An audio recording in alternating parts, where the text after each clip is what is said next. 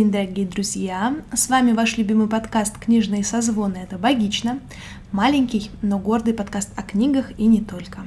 Катя, привет! Привет, Даша! Ну что, расскажи сегодня, кто ты? Ну, я сегодня феминистка, не активистка, женщина-писательница, специалистка по современному искусству Екатерина Морозова. Ну, а я Ведмитская Дарья, клинический перинатальный психолог, преподаватель, а, интервьюер, подкастер, любитель книг а, и женщина, которая в этом сезоне изучает русскую литературу и не только. Ну, вот я тоже изучаю. А ты Но... еще не любишь автофикшн. Но мне кажется, вот сегодня мы выиграли приз за самое быстрое представление за все наши сезоны. Ну давай тогда не будем его растягивать и перейдем к делу. Ну что, мы сегодня обсуждаем книгу Наташи Гринь «Апоптоз». Да, это книга, которая стала бестселлером до того, как вышла. Это, мне кажется, прям успех писательский. Слушай, а расскажи немножко предысторию, потому что, честно говоря, я считаю себя достаточно просвещенным в мире современной литературы человеком, угу. но до того, как э, ты о ней упомянула, я про нее вообще ничего не слышала. Слушай, мне кажется, это вот как раз история, а, как работают соцсети, личный бренд и эм, такая вовлеченная собственная аудитория. Угу.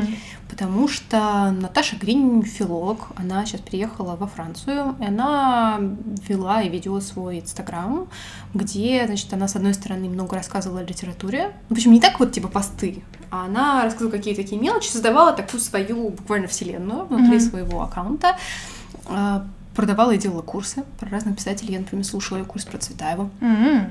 Очень было интересно. Там был короткий из четырех лекций. Вот. По-моему, она сейчас готовит про Бродского. Или у нее уже вышел про Бродского, не помню. Mm-hmm. А, в общем, она филолог, и она писательница. Она писала роман, и она тоже об этом рассказывала у себя на странице. И у нее есть прям целая реально очень вовлеченная э, аудитория, которые еще и как бы подхватили правила ее игры.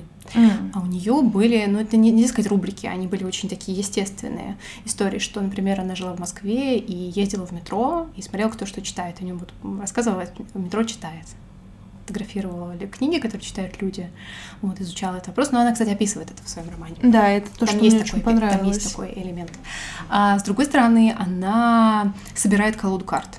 И это такая ее игра с вселенной. То есть она не гадает по ним, она просто хочет собрать целую колоду из найденных карт всем городам мира. То есть она, если карты. она находит карту, она ее забирает. Да. Угу. Вот. И народ начинает это подхватывать. Если ты видишь карту, ты тут же вспоминаешь про Наташу. Вот, и народ, ну, я не знаю, собирают они или нет, но они фотографируют, отмечают ее, она часто это репостит. Ты прям видишь, что это такая массовая история, что люди включаются в эту игру.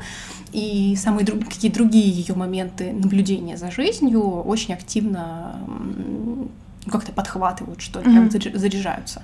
И поэтому, когда ты за ней следишь, э, ну, возникает такой какой-то коннект, потому что у тебя самые разные вещи из обычной жизни начинают вдруг ассоциироваться с тем, что вот э, часто транслирует, подмечает Наташа. Mm-hmm. Вот. У меня другой момент, что я знакома с ее сестрой, и мы в таких хороших приятельских отношениях. Мы не близкие подруги, но мы знакомы. И, собственно, вообще Наташа я узнала как раз от э, ее сестры. Она мне рассказала, что вот моя сестра филолог, она очень интересно рассказывает про литературу. Тогда она еще не писала свой роман, и он еще не вышел.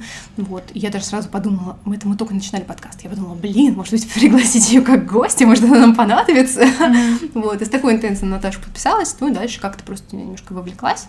И я думаю, что ее такая очень вовлеченная и заинтересованная аудитория помогла ей э, издать роман, потому что ей было что предложить издательству. Mm-hmm. У меня не только есть роман, может быть, гениальный, вот, но у меня еще есть целая толпа людей, живой, активной аудитории, которая его ждет. Mm-hmm.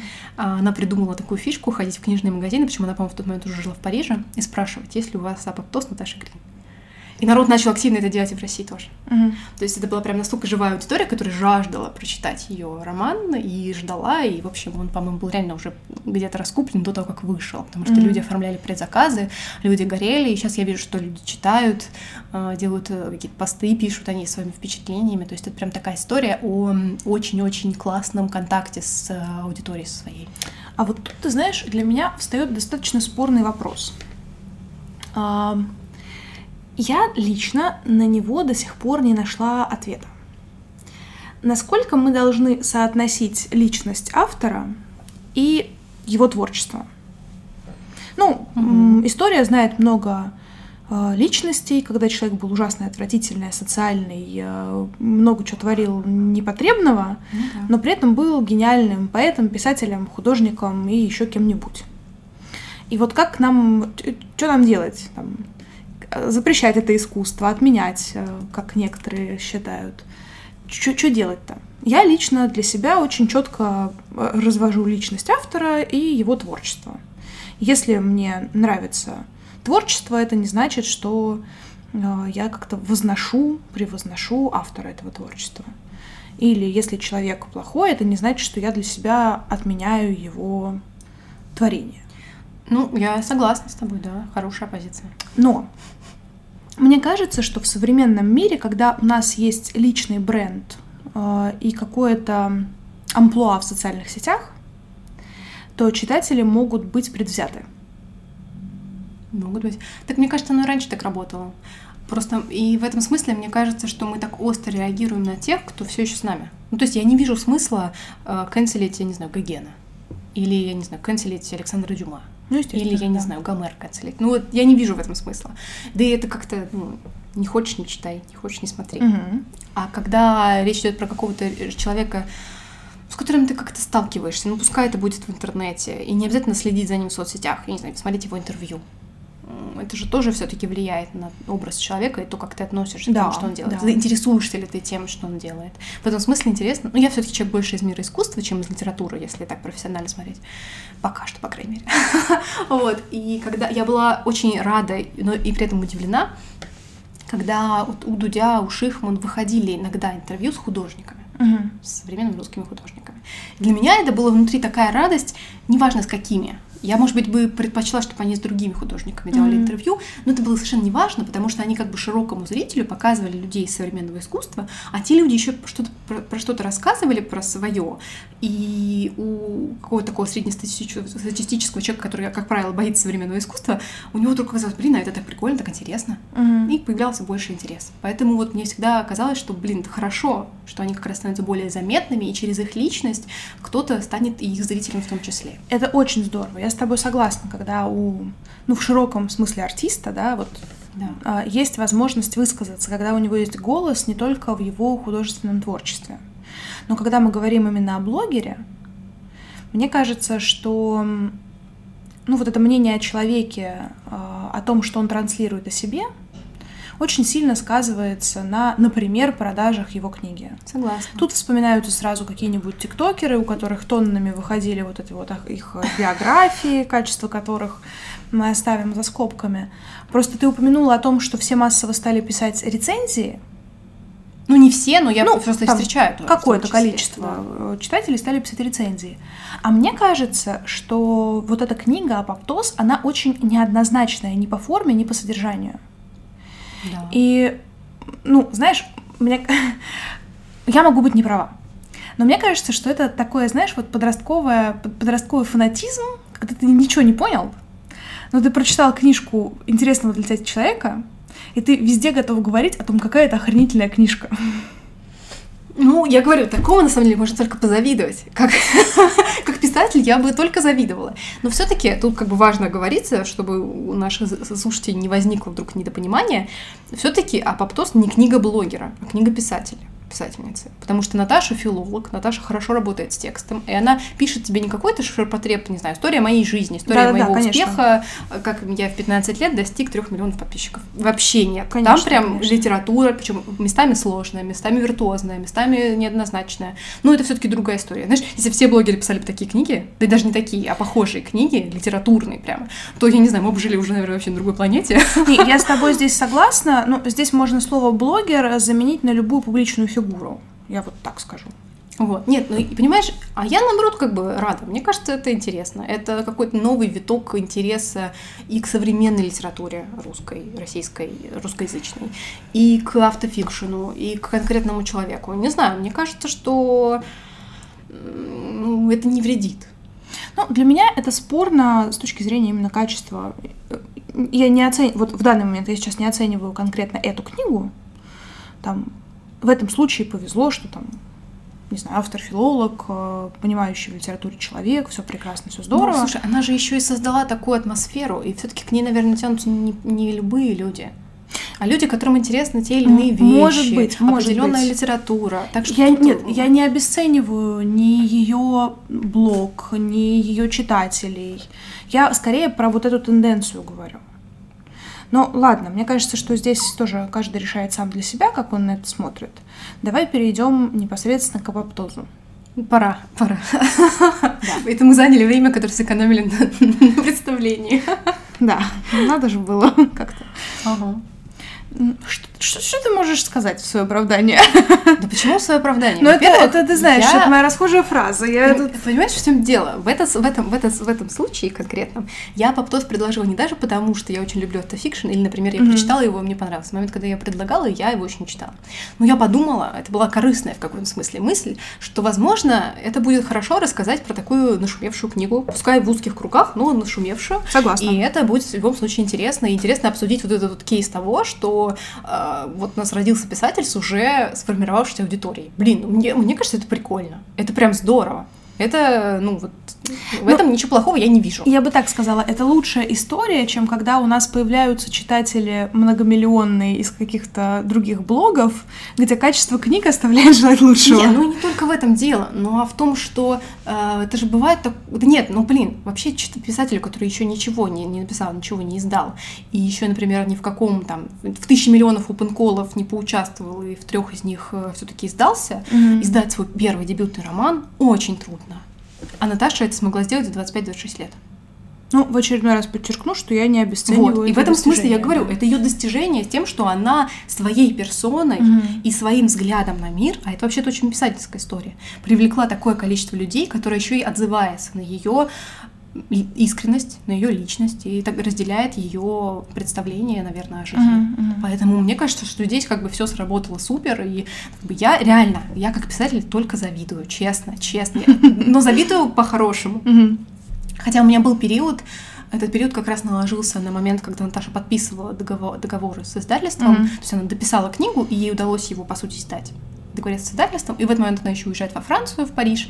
И тут меня, конечно, немножко накрыло, потому что, вот как я уже говорила, я боялась читать Васакину, потому что я боялась быть э, второстепенной, второсортной, Мгм. вторичной по отношению к ней когда-то, Мгм. потому что я тоже существую в этом поле. Я поняла, что с Васякиной это не так. С Васякиной мы разные. И дальше происходит Наташа, которая Мгм. примерно моя ровесница, которая уезжает в Париж. Это моя мечта была когда-то вообще-то, уехать учиться во Францию и там остаться. Она пишет роман, что я тоже делала и, и, и сделала. И она его еще издает. То есть у нее удало, ей удалось все, что Мгм. мне не удалось. Это 21 год, то есть у меня очень сильный кризис всего, чего у меня не получилось. А не получилось у меня примерно ничего в тот момент. Потому что у меня не получилось карьера, у меня не получилось с ребенком, у меня не получилось книгой, у меня много с чем не получилось. И меня стало очень сильно триггерить. Ну, не настолько, чтобы я писала ей гадости, конечно, нет. Я все-таки Слава интеллигентный человек, я такого не делаю. Но я отписалась от нее, я ее скрыла, Мгм. чтобы просто лишний раз э, это не было мне напоминанием о моих неудачах. Мгм. Потому что я начала нас сравнивать, что, конечно, неправильно, но вот эмоционально вот так получается. Ну и сравнение было, конечно, не в мою пользу. И потом уже спустя какое-то время я подуспокоилась, как-то это все рассеялось. Я подписалась на Наташу обратно. Или нет, разблочила. Не помню, в общем, что я там делала, но как-то вернула её в свое инфополе. И сейчас уже легче, конечно, Мгм. реагирую. И наоборот, могу порадоваться уже как-то с такой, с дистанции. Может быть, как будущая ее коллега. Могу как-то порадоваться и убедиться тем, что вот у нее все получается. Это, это вообще-то офигенно хорошо. Она и Оксана Васякина, и другие авторы современные, которые сейчас, которым удается издаться, они на самом деле протаптывают нам всем дорогу. И мы все не, не столько конкуренты, сколько люди, которые идут в одну сторону и Мгм. облегчают путь тем, кто пойдет следом. Вот, поэтому сейчас я уже, конечно, смотрю на это только вот с какого-то такого... Ну, я как бы рада за нее, Мгм. с тем, что есть успех, есть ее аудитория, есть... Причем тут же очень сложно сказать, а что такое успех? Успех — это когда про тебя критики хорошо написали, или когда твои книги все продались, или когда ты получаешь огромный отзыв и фидбэк от своих читателей. Я за все проданные книги. А я вот за, за фидбэк от читателей. Потому что тогда ты чувствуешь как писатель себя прям ценным, важным и хорошим. И ты здесь вообще не, не просто так. Вот. Поэтому, мне кажется, она получает некоторый микс из всего этого. Ну и хорошо, и я надеюсь, что она продолжит, и э, после апоптоза будет что-то другое. Потому что часто, наверное, челлендж это написать второй роман. Ну, Мне кажется, да. всегда труднее, чем первый. Но, да. в общем, мы посмотрим. Но тут мне хочется перейти немножко к самому Аптозу. Угу. Я вот тоже не спешила его читать. Я думала, я не, не, не оформляла предзаказ. Я думала, что я, возможно, когда приеду сейчас в, конце, в начале 23 -го года в Москву, его найду. И я его не нашла. По крайней мере, в тех магазинах, где я его искала. А у меня была такая такая более принципиальная позиция, купить его не в больших сетях, а в каких-нибудь маленьких, э, а, изолированных от больших mm-hmm. сетей магазинах. И, в общем, там, где я поспрашивала, я его не нашла, он был везде уже распродан. Я подумала, ну ладно. Ты хотела нет, повторить ее историю, где она спрашивает у продавцов, есть ли у вас Наташа не, не, я не хотела ничего спрашивать. Я просто думала его там купить и как-то поддержать, mm-hmm. с одной стороны, маленький магазин, потому что я, в принципе, стараюсь сейчас редко покупать в больших сетях. Мне кажется, им и так. Им без меня хорошо, а вот маленьким магазинчиком без меня может быть плохо. Вот. А когда не смогла купить, я подумала, ну ладно, с другой стороны, ну как бы я теперь живу в другой стране, я не могу перевозить все свои книги, да. поэтому я реально стала больше читать в электронном виде. Mm-hmm. Вот если я до, до этого года читала ноль, теперь я читаю примерно 80% электронно. И в этом уже даже есть какая-то своя фишка, потому что мне не надо таскать с собой книжку, я могу читать в любом месте. Это, конечно, преимущество. И я, наконец, перестала как-то сопротивляться тому, что я больше не, не шуршу страницами, и mm-hmm. уже как-то к этому более так прагматично подходить. Вообще-то большинство книг, которые мы будем смотреть в этом сезоне, я буду читать электронно. Но я все еще не могу слушать книги. вот. И Апоптоз я прочитала буквально, наверное, за ну, за день или два, но там за один-два присеста, потому что он довольно маленький. Да, наверное, я прочитала что-то за вечер. И я в очередной раз, как и с Всякиной, с радостью и с облегчением почувствовала, что мы очень разные. Mm-hmm. Вот мне каждый раз прям я испытываю облегчение, что я не буду по сравнению с ними вторичной, потому что мы пишем по-разному, нас заботят разные вещи, и, в общем, мы как-то можем существовать в одном поле, не мешая друг другу. Mm-hmm. Это вот для меня, как для какого-то личного индивидуума читающего, было важно. Могу ли я сказать, что я прям стала фанаткой? Нет, не могу и опять же, не из-за того, что мы разные, а из-за того, что мне оказался не близок ее язык. Uh-huh, uh-huh. Это очень такой виртуозно красивый язык, который тебя буквально окутывает. Он тебя в кокон пытается засунуть, и не всегда мне это нравилось. А еще особенно с тем, что я читала, может быть, вот реально, может быть, тут как раз и нужны были шелестящие страницы, uh-huh. потому что в одной из глав у нее случается поток сознания, uh-huh. который, ну, скорее всего, это вот этот вот метро и кусочки, обрывки всего, что она видит, но это одно неразрывное предложение на несколько страниц. Uh-huh. А в моем случае на несколько маленьких экранов, про которые я уже думала, боже мой, когда же ты закончишься? Uh-huh. И я уже не могла наслаждаться тем, что это виртуозно сделано, что это классно подцеплено одно к другому и какие-то такие вещи. Я просто думала о том, что мне уже не неудобно это читать. Я хочу поскорее это закончить. Поэтому в некоторых случаях моменты, которые для кого-то будут прям пре преимуществом и какими-то классными находками, для меня были скорее обременяющими какими-то вещами. Mm-hmm. И они скорее мешали моему чтению. Некоторые фразы меня как-то так заедали, что я прям думала, ну, ну почему так? Вот, mm. и потому что, ну, понятно, она решает, как она хочет. Вот и фраза, которая меня в самом начале, не то что выби, ну как-то вот внутри как-то покоребила, когда она говорит, Сейчас, может быть, не, не дословно цитирую, про всяких безумцев, персонажей, которые встречают на улице, и потом она говорит, мы с ними все давно сошлись с ума. Угу. И вот это вот мы с вами сошли с ума, ну как-то так вот, вот, вот мне как-то это было прям вот задел меня как-то это, что вот хотелось чего-то более, вот, вот чего-то, чего-то другого. Вот почему-то это меня здесь как-то вот со мной случился рассинхрон. Вот. А, но в целом я, конечно, я порадовалась тем, что это был такой очень густой текст, который мне иногда казался прям уже магическим реализмом. Потому что ее метафоричность языка в какой-то момент ты такой думаешь, а это просто мир живет по таким правилам. Здесь, значит, что там, чет четвергит, там, или что-то там, чет чет четверг полуденеет, четверг полдничает. Ну, в общем, какие-то такие mm-hmm. моменты в языке, которые явно метафоры, но они воспринимаются чуть ли не как э, такой какой-то магический реализм со своими вот образами.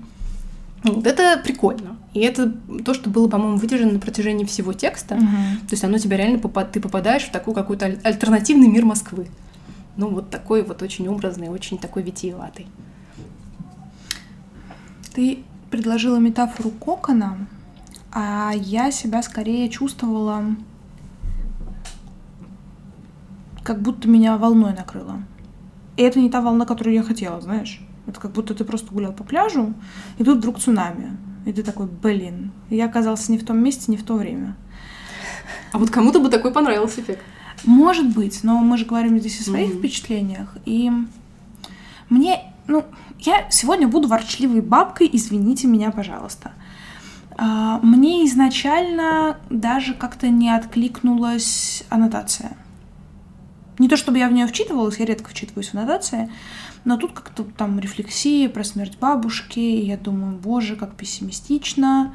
Ну, допустим, про мать, про отца там у Васякиной, значит, уже было, время бабушки, допустим, хорошо, ладно. Да, у тебя здесь еще прям одним комплектом пошло все. Да. А, ну, хорошо. И тут я слушаю, а про бабушку-то и нет особо. Да. Да и про смерть тоже. Ну, там были моменты про гроб, там как что-то такое. Ну, ну как-то ты такой... а, ну, а где про похороны-то? А где рефлексия-то? Да, в этом смысле заявлено не то, что А что происходит? Я вообще куда попал? Да. Я хотел не в эту дверь, а меня впихнули в эту. Знаешь, как в метро, как будто тебя когда толпа вносит, выносит, и ты такой, я не, у меня не в ту сторону. А, и у меня на протяжении всего текста было ощущение, что меня поместили в какой-то сюр и не выпускают. И я, главное, не понимаю, что происходит, и я даже не запоминаю, что происходит. Потому что картинки сменяют друг друга настолько быстро, что ты такой, блин, а, ну, кто, а кто у нас главный герой вообще? У нас что сюжет? Что происходит? А, а сюжет вообще есть? В общем, ну, я форму не поняла от слова совсем. Может быть, потому что я не прозорливый в этом смысле читатель современной литературы, которая пестрит всякими разными альтернативными формами. Может быть, я не так э, не имею большого бэкграунда в э, автофикшене, и ну, вот такое там тоже случается. Но мне, как старой бабке, было непонятно, что происходит вообще. Тебе как старой бабке было непонятно, где бабушка. И это тоже. Где моя подружка? И как-то, ну вот, я даже в какой-то момент помню, что написала тебе о том, что я читаю какой-то сюрреализм, не понимаю, что происходит, и где я, и где конец, где выход, где начало, и что... ну, вот, вот, вот такой сумбур был на протяжении всего чтения. Я искренне пыталась отслеживать какие-то сюжетные моменты, но там нет сюжета. Там в главах есть какая-то логика, но как эти главы сопоставить друг с другом, какой-то финальной картинки у меня не получилось. Знаешь, у меня была надежда, что вот сейчас нам дали разрозненные мазки какие-то такие, а потом, как у импрессионистов, мы в последних э, частях книги сделаем шаг назад, и я увижу не вот эти разрозненные мазки, а я увижу какую-то цельную картинку. А я ее не увидела. Ну, кстати, согласна. Но вот то, что ты называешь сюжетом, я бы сказала, что там есть линия. Одна линия, одна тема, на которую все немножко так нанизано, это линия смерти. Потому что вначале она душит паука, которого боится, и она как бы ждет, пока он умрет, чтобы ничего с ним не делать. Вот. А в конце, вот я не знаю, будем спойлерить или нет, потому что тут это реально может быть спойлер. Слушай, Вот, да. там конец был такой, что я немножко не ожидала. Но, в общем, на протяжении всей книги она так или иначе думает о смерти. Короче, ребят, сейчас будут спойлеры. И а, вот эта вот линия смерти, вот часто про эту книгу еще писали то, что героиня осознает свою смертность. Вот этого я как раз почти не почувствовала. Вот как-то не не это было важно. Согласна. Мне как раз показалось то, что она осознает вообще как смерть, как некоторую возможность. И она начинает с паука, заканчивает не пауком. Вот, и поэтому она как бы вот в некотором смысле какой-то вот такой у нее происходит виток обдумывания, обдумывания, обдумывания, Мгм. который идет к тому, что она просто обсессивно хочет убить мужика, который ее бесит. Вот, и в этом смысле мы, конечно, сразу понимаем, что это fiction. Вот это, вот это, кстати, супер сработало, мне кажется, потому что в конце, когда она собирается убить, убить человека, вот тут ты как бы просто осознаешь, что это точно fiction. У тебя уже не остается ощущения, что это может быть что-то документальное. Ты знаешь, а у меня не было ощущения, что она хочет его убить. Я, может быть, что-то, ну, как бы вытеснила по тексту, Ну, к нему с ножом идет прям. но для меня это было про какое-то сильное раздражение. Нет, она прям с ножом к нему идет. И там вот прям кажется, что вот сейчас как бы склейка, и там все ножовщина. Вот, поэтому в этом смысле она как будто бы прощупывала свои возможности Мгм. на протяжении всего текста. Но я э, для меня так сложилось, что самыми яркими и какими-то вау, вау эпизодами давай были, сравним. были вообще не эпизоды про смерть. Согласна. А, Единственный эпизод, который я прям запомнила так, что он ко мне несколько дней возвращался, я не могла вспомнить, откуда он, и мне уже начало казаться, что это со мной чуть ли не было. Ну вот, или я где-то в интервью про эту историю услышала. Это история про Адама и Ева, которая рассказывает какой-то пьяный интеллигент на остановке. Вот это просто, ну тут мне Там- хочется сказать браво, бис, похлопать, и потому, ну это было реально офигенно.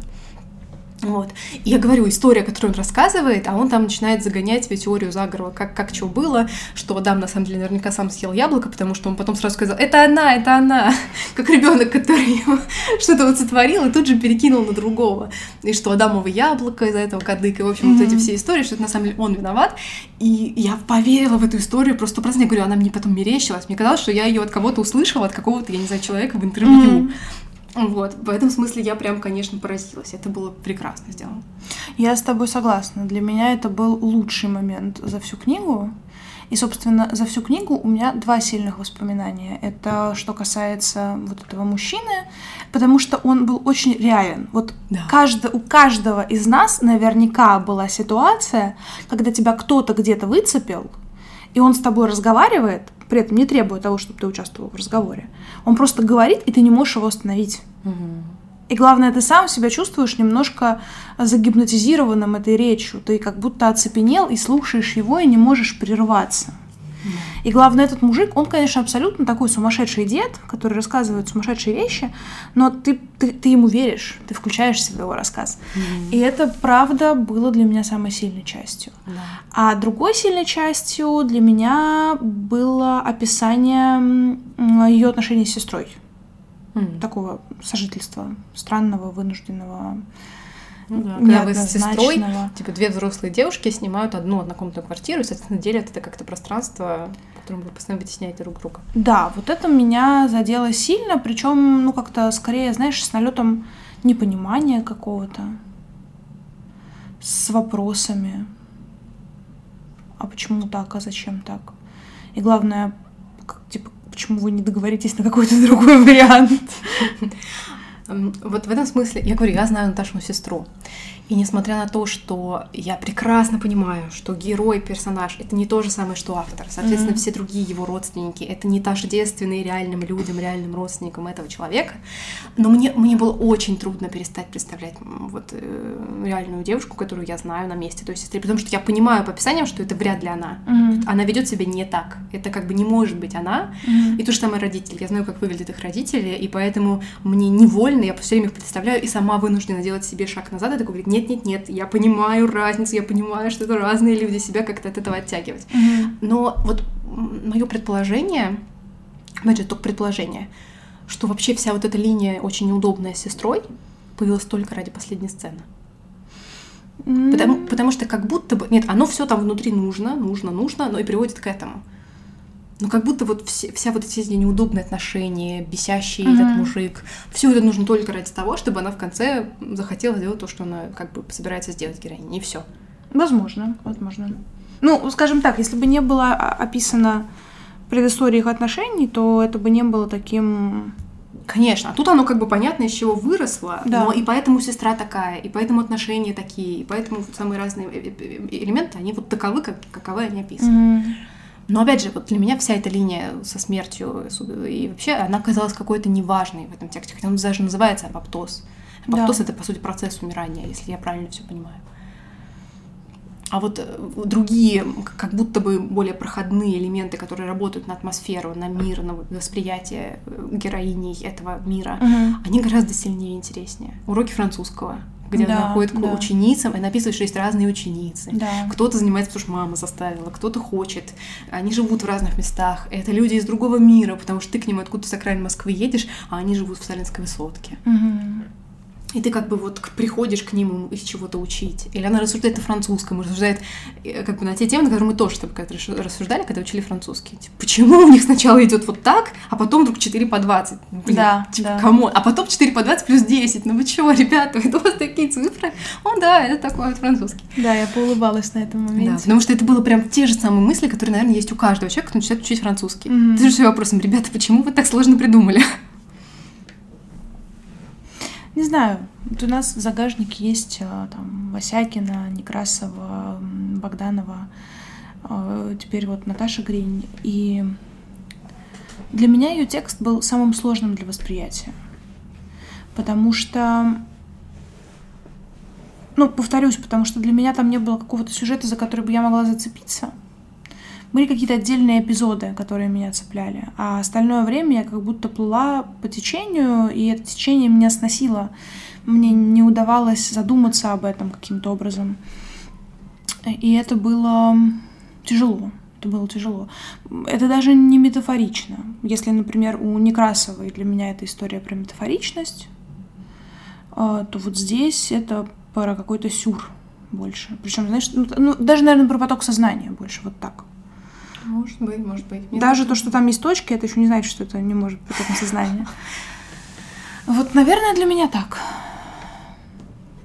Не знаю, я сейчас пытаюсь как-то внутренне сравнить тот мир, который рисует э, Некрасова, и мир, который рисует вот сейчас Наташа Гринь. И мне как раз кажется, что она не стремилась сделать это какой-то магическим реализмом или какой-то такой сюрреальностью. Хотя, опять же, я не знаю, к чему она стремилась. Мне как раз, что это была такая витиеватость и обилие разных сравнений, которые у тебя вот перерождаются в итоге в такое, а эффект получается именно такой, что у тебя весь мир получается такой немножко какой-то вот по своим правилам живущий. Может быть, может быть, но мне эта форма как-то вот не нашла у меня отклика. Но мне на самом деле тоже. Я вот подумала, что мне сложно воспринимать такими, такой вязью языка. И главное, что я как будто чувствую ее какой-то избыточной. Вот, не знаю, но пока, наверное, так.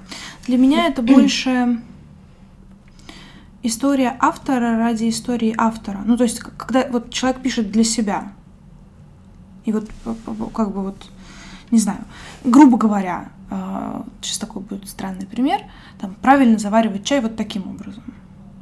Но ты любишь его заваривать, не знаю, в холодной воде, например. И вот ты, так любишь и предлагаешь так всем вокруг. Причем не просто типа попробуйте, а, я предлагаю другой способ, а ты а, как бы сразу безальтернативно выдаешь этот альтернативный способ. Ой, не знаю. Вот тут не могу согласиться, не могу не согласиться. Не знаю. Понимаешь, мне еще и кажется, в как, мне в какой-то момент начало казаться, что вот эта вот вязь языка, она не как будто какая-то инородная, а как будто она пытается кому-то наследовать. То есть какие, какие-то брать традиции, только я, может быть, их не понимаю, потому что я не столько книг прочитала. Ну вот, что как будто в этом есть какой-то какой замысел. А может быть, вот ее собственный такой литературный художественный язык авторский. Не знаю. Ну, как ты сейчас Мне сказала, не, не могу не согласиться, не могу согласиться, согласиться да, не знаю, не знаю. Ну, как-то как-то вот, как-то никак. Благо, книга была не очень большой, и, ну, мне кажется, что если бы она была больше, я бы ее просто дропнула. Ну, подожди, а ты слушала ее все-таки? Да, я ее слушала. Вот может ли быть такое интересно, что на слух из-за вот этой вот вязи слов она воспринимается еще труднее, чем все-таки текст, который ты читаешь? Мне как раз, кстати, кажется, что нет. Потому что, когда ты читаешь сам, ты, ну, ты внутренние усилия чтеца прикладываешь. Ну вот. И поэтому ты как бы в них и ты... даешь себя сносить. Так, а мне кажется, наоборот, что ты еще глубже в это проваливаешься, потому что ты начинаешь запинаться, затыкаться, ты начинаешь уставать, вот эти умственные усилия прикладывать к прочтению. Если бы, я уверена, что если бы я читала именно текст, я бы бросила прям прям раньше, чем конец книги. Ну вот видишь, тут еще тоже очень много про разницу конкретного твоего, моего, еще чего-то личного. Я очень люблю воспринимать э, разные формы художественного текста с точки зрения русского языка. Угу. Э, но не вот в таком варианте. Мне нравится витиеватость, мне нравятся красивые предложения. Ну, такие, знаешь, как мы тоже уже обсуждали тему большого великого романа. Вот какие-нибудь такие великие, витиеватые, интересные вещи, это интересно читать. Ну, просто с точки зрения формули... формулирования, с точки зрения разных метафор, сравнений, которые автор нам предлагает. А здесь мне не откликнулось вообще. Так бывает. Ну вот я, кстати, про себя могу сказать, что мне вот не захотелось ее как-то остановиться. Мне как раз наоборот, я как-то летела по тексту, несмотря на его вот эти вот э, витиеватости, которые, в принципе, мне не близки. Но я прям не хотела, мне не было мысли, что типа отложить и все. То есть она мне не надоела в процессе чтения. Но опять же, это для меня было очень как бы плюсом, что она еще и короткая, что ты в целом можешь ее вот mm-hmm. поглотить а потом там внутри себя укладывать. И вот, к сожалению, оказалось это так, что в итоге самыми откликающимися, самыми запоминающими моменты — это те, где вот эта вот витиеватость отсутствует где э, повествование становится настолько реалистичным, что оно буквально становится твоим собственным опытом. Вот как этот эпизод с э, пьяным мужиком на остановке. Да, да. Который вот реально был абсолютно реалистичный, потому что ты видишь эту реальную речь. А, она, в принципе, не особенно старается как-то его э, окружать словами, mm-hmm. описывать. Ты прям видишь эту ситуацию, ты как в ней находишься, и вот она в тебе остается. Это не значит, что всегда реализм работает лучше, чем метафора. Да. Нет, но вот в этом конкретном случае сработало. Может быть, на контрасте. Ты знаешь, при всем при этом мне не хочется отговаривать. Типа, книга полная фигня, не читайте. Нет наверняка она найдет какого-то своего читателя. А, я больше чем уверена, что будет мне 16 лет, я бы там рылась, искала какие-то ну, вот, скрытые смыслы, это тоже курсивом подчеркнутые в кавычках. Но я бы пыталась в этот текст вникнуть, и в подростковом возрасте мне бы зашло. Да, причем подростковый возраст на самом деле вполне себе растяжимое понятие. Ну, Может это быть, я... от 16 до 25, в Это я про свои 16, да, да, да. А так как бы ориентируйтесь на, на свой внутренний возраст. Да, да. Сейчас у меня, наверное, другие уже требования к литературе. Ну, при этом, не знаю, я бы скорее продолжала наблюдать и с удовольствием бы познакомилась со вторым ее романом. Мне было бы интересно, да, сравнить. Угу. Если бы, ну, как бы, знаешь, если, если и второй роман был бы в такой же форме, я бы, наверное, дальше уже так как бы... Ну, это не моя река, не мое течение. Плывите с миром. А если второй роман будет в какой-то вообще другой форме, например, то это было бы любопытно смотреть, как автор по-разному мыслит, по-разному, какие разные варианты предлагает. Это как Фаулс, например. Э, те, кто знаком с его творчеством, знают, что у него едва ли не каждый роман э, написан с разной, эм, в разной стилистике. Угу. И это ну, как бы, и заставляет его любить, и кто-то, наоборот, об этом спотыкается, потому что он читает вторую книгу в надежде найти то же, что было в первой, и не находит. Да, тут вот никогда не знаешь, тем, кому прям заходит и откликается этот язык, это будет да. разочарование. Ну, ну, для любителей одинаковых книг всегда есть э, Дарья Донцова. Нет, ну это как-то сейчас звучит не только Дарья Донцова. Вообще-то, вообще-то это такая какая-то довольно характерная для писателя история, когда он старается выработать свой собственный язык узнаваемый. И это вообще-то в некотором смысле достижение, если у, у писателя возникает свой отдельный узнаваемый язык. Да, То, и когда его художника, узнать у фотографа. Стилю, да, да. Да, поэтому... Я, кстати, с большим да, уважением отношусь к Донцовой, поэтому я ни в коем случае тут не уничижительно ее привожу в пример. И я считаю, что некоторым читателям, наоборот, очень важно, чтобы ну, книги шли в одной конве. Поэтому здесь я, я, в принципе, просто радуюсь, что люди читают. Ну что ж, наверное, тогда мы будем заканчивать обсуждение этой маленькой. Ну маленькой что, книжка маленькая, обсуждение маленькое, все по-честному. Ну да, тем более кто-то как раз не может слушать нас по часам и думать, зачем они тут растекаются словом по древу. Да, Надо лучше, быть лучше меньше, да лучше, так что я с тобой согласна. Да. Что, если вы читали книгу Наташи Гринь «Апоптоз», пишите нам о своих впечатлениях. Я думаю, будет любопытно их как-то соотнести, сравнить, узнать другие мнения. Да. Вот мне реально даже стало интересно, вот, может быть, надо как-то найти и почитать, что про нее пишут люди, которым она понравилась то есть что они э, выделяют как то, что им понравилось. Mm-hmm. Я уверена, что многие оценят вот этот витиеватый язык и скажут, блин, это так красиво, это так классно, это так вот, может быть, резонирует с тем, как они ощущают реальность и как-то они думают, не знаю. Только они не могут это выразить, она смогла. Я уверена, что найдутся такие люди. Ну, я десятилетней давности написала бы такой отзыв с хвалой языку, поэтому я уверена, что да, наверняка кто-то mm. кому-то Поэтому это интересно, интересно.